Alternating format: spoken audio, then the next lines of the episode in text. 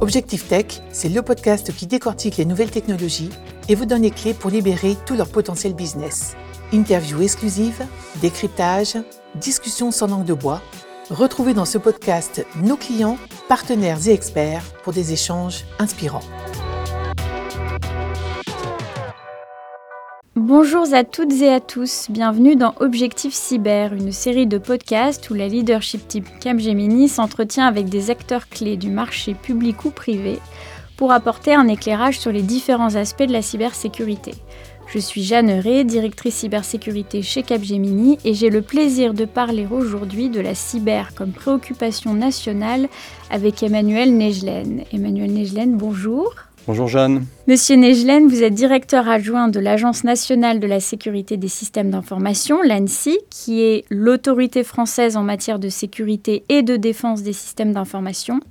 Et plus précisément, sa mission est, je cite, de faciliter une prise en compte coordonnée, ambitieuse et volontariste des questions de cybersécurité en France.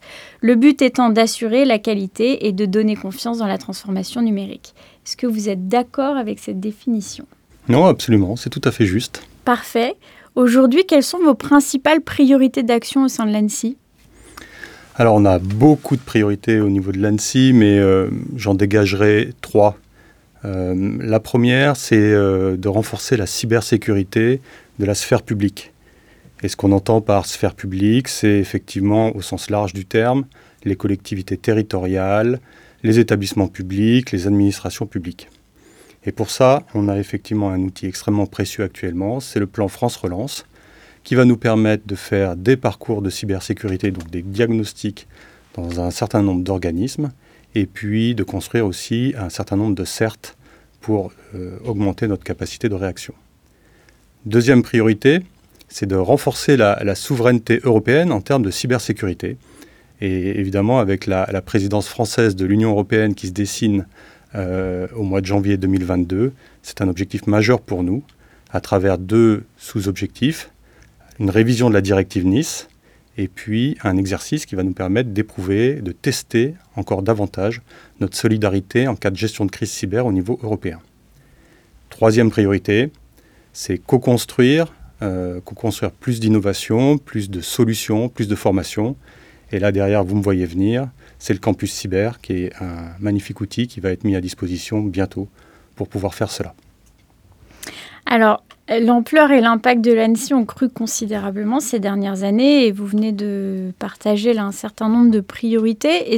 comment vous voyez votre rôle évoluer dans le futur? Alors je pense que la première évolution qu'on va euh, nécessairement rencontrer, euh, c'est une agence qui va être plus ouverte. Et là encore, euh, c'est le campus cyber qui va nous permettre de faire ça. Et pourquoi le faire? Bah, Tout simplement parce qu'en cybersécurité, plus que dans beaucoup d'autres domaines, on est fort vraiment ensemble et on a besoin de l'écosystème. Euh, deuxième grande évolution qu'on va, va mener, qu'on est en train de mener déjà, c'est certainement une agence plus à l'écoute de ses bénéficiaires. Et concrètement, qu'est-ce que ça veut dire d'être plus à l'écoute de ses bénéficiaires? Bah, C'est par exemple développer des services de cybersécurité que nos bénéficiaires, donc encore une fois les administrations, les collectivités territoriales, etc., pourront utiliser pour renforcer leur cybersécurité. Et puis, Dernier point, dernière grosse évolution qui est en train de se, profiler, c'est une agence qui sera certainement plus prescriptive aussi, puisque certaines situations aujourd'hui sont devenues inacceptables. Quand euh, un certain nombre de vulnérabilités euh, bien connues, bien documentées, ne sont toujours pas patchées sur des systèmes d'information qui sont critiques, eh bien écoutez, là, ça, devient presque criminel. Donc euh, ne rien faire n'est pas une solution. Donc ça va être certainement une évolution majeure de l'agence dans les, dans les mois qui viennent. Dans les priorités, là, vous avez parlé de, souveraineté numérique, euh, et notamment euh, comme étant un enjeu de la, présidence européenne. C'est intéressant. En tant qu'agence nationale, vous êtes évidemment au cœur des enjeux de souveraineté numérique en France. Euh, et par extension dans l'Union européenne, pouvez-vous nous dire aujourd'hui comment vous, vous définissez le mot souveraineté numérique? Vaste question, vaste sujet. Euh, évidemment, quand on parle de, souveraineté numérique, on pense tout de suite à cybersécurité et c'est évidemment un des piliers euh, importants de la souveraineté. Mais il y a aussi plein d'autres choses euh, qu'il faut avoir à l'esprit, hein, notamment en termes de normes, en termes aussi de, puissance de création. C'est-à-dire si vous voulez être souverain, il faut que vous ayez des entreprises ou des laboratoires, des gens qui font de la recherche, des gens qui créent vos solutions. Sinon, vous n'êtes pas souverain, vous dépendez des autres. Donc forcément, derrière tout ça, derrière cette question de souveraineté, on voit poindre évidemment l'Europe. C'est à cette échelle-là que cette souveraineté peut se construire. Et l'Europe est évidemment très impliquée déjà sur ces sujets-là. Euh, elle a déjà démarré beaucoup de choses. Hein. Euh, encore une fois, la directive Nice est un très bon exemple. La Toolbox 5G est aussi un très bon exemple.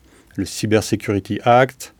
Euh, le, Cybersecurity Act, au, passage, qui va nous permettre d'avoir des schémas de certification, donc très intéressant. Et puis le réseau Cyclone, qui nous permet effectivement de nous entraîner à gérer des crises de, nature cyber, tous ensemble au niveau européen. Donc l'Europe est déjà bien lancée là-dessus, euh, mais il faut continuer, il y a encore beaucoup de choses à faire, et évidemment l'ANSI pousse euh, ses idées, pousse ses initiatives, pousse son modèle auprès de l'Union européenne et des autres États membres pour qu'on continue à construire cette souveraineté européenne. C'est très intéressant, effectivement. Et alors, quand on parle de souveraineté numérique, c'est souvent aussi beaucoup associé au cloud. Sur le sujet du cloud, quels sont les principaux enjeux de Move to Cloud selon vous pour un, dirigeant d'entreprise?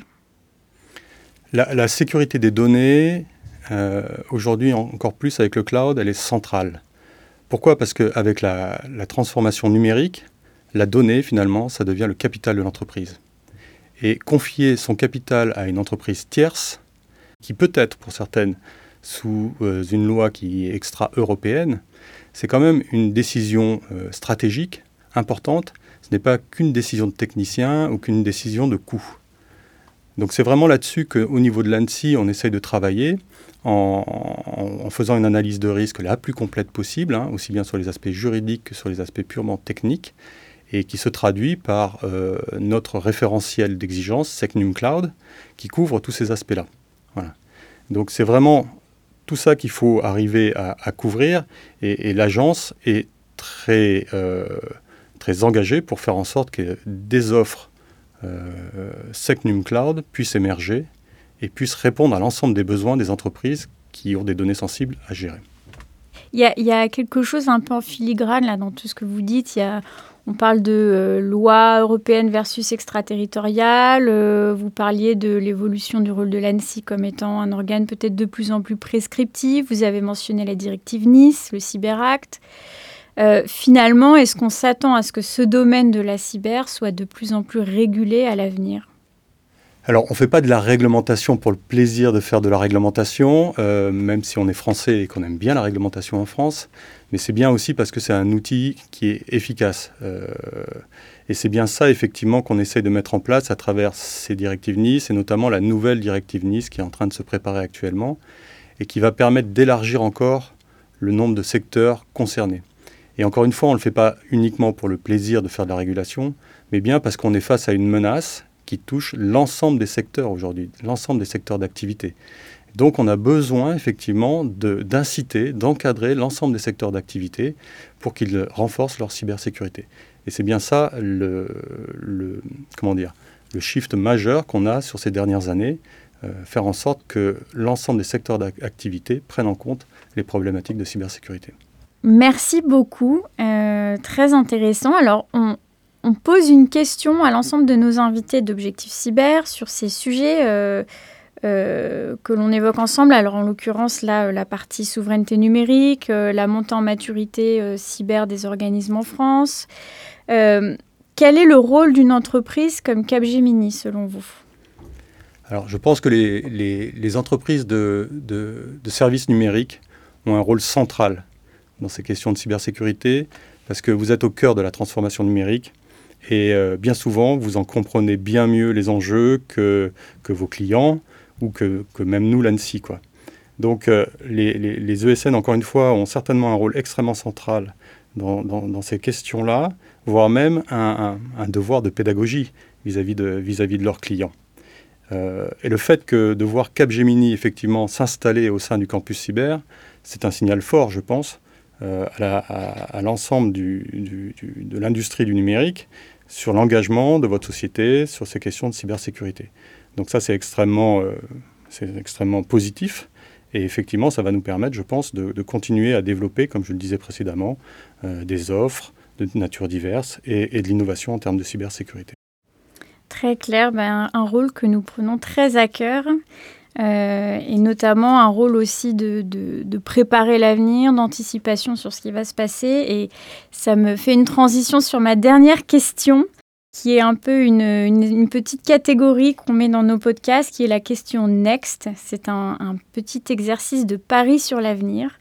On imagine qu'on est en 2030. Quel sera, selon vous, le métier le plus en vogue? En cyber, bien sûr. Alors ça, je pense que c'est la question la plus difficile.